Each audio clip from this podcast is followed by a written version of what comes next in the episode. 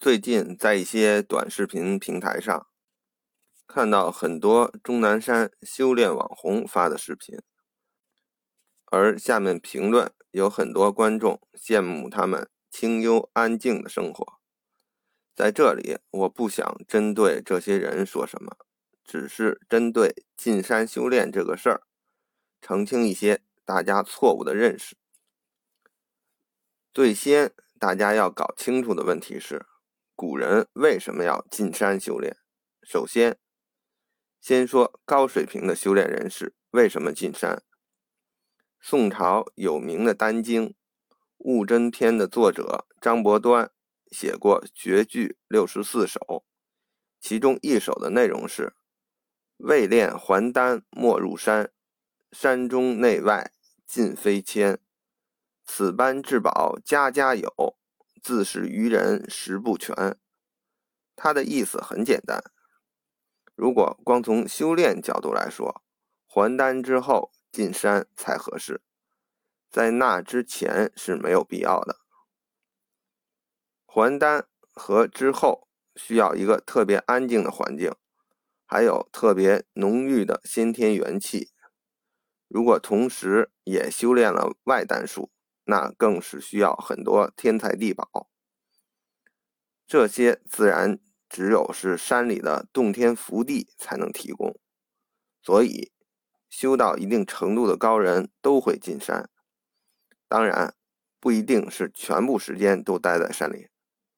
其次，很多低水平的修炼者，由于古代战乱频繁，在市井之中完全无法自保。也会进山修炼。最后，古代修炼功法和能够传授的师傅非常稀少，一般只能在山里能够找到，所以一些想修炼的人士也会进山寻找。综合以上因素，古人进山都是客观因素造成，并不是主观意愿。我们再看看近代很多人为什么要进山。第一种想法是简单的，古代修炼高人都待在山里，那我进山修炼准没错。这明显是犯了经验主义错误。现代的形势明显跟古代不一样了。现在修炼功法已经被发到网上，大家都可以查阅，而且修炼高人也都隐藏在社会中，在社会上。反而相对容易找到。第二种是逃避社会的，觉得社会很乱、很浮躁，不如待在山里清静。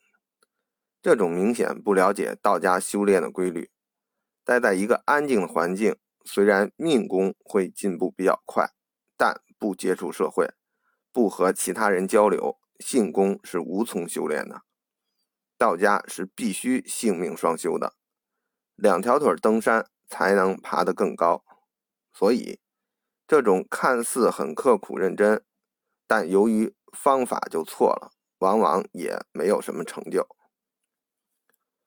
而且现在都啥时代了，山里也清静不了哪儿去。长期避世的人，自身交际能力越来越差。现在骗子那么多，未来碰上两三个。正常生活都会成问题。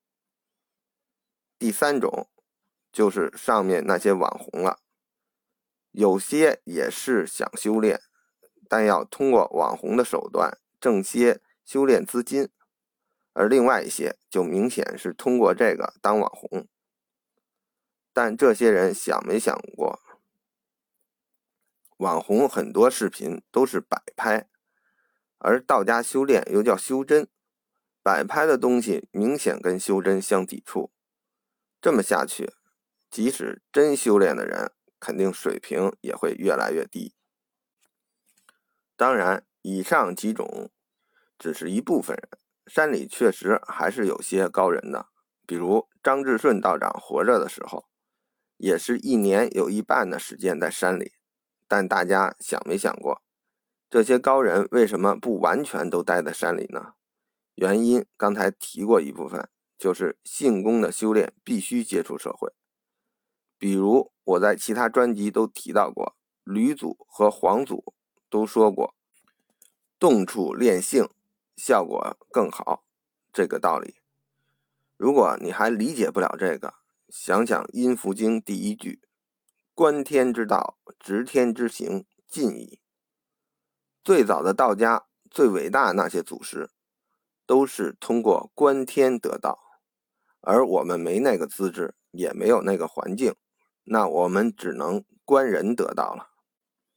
从上面我总结的这些内容可以看出，古代修炼人士都是客观的，而近代一些想修炼的人士太主观。都是一拍脑袋，有了进山的想法就进了，这明显把修真的真意搞反了。大家要以此为戒。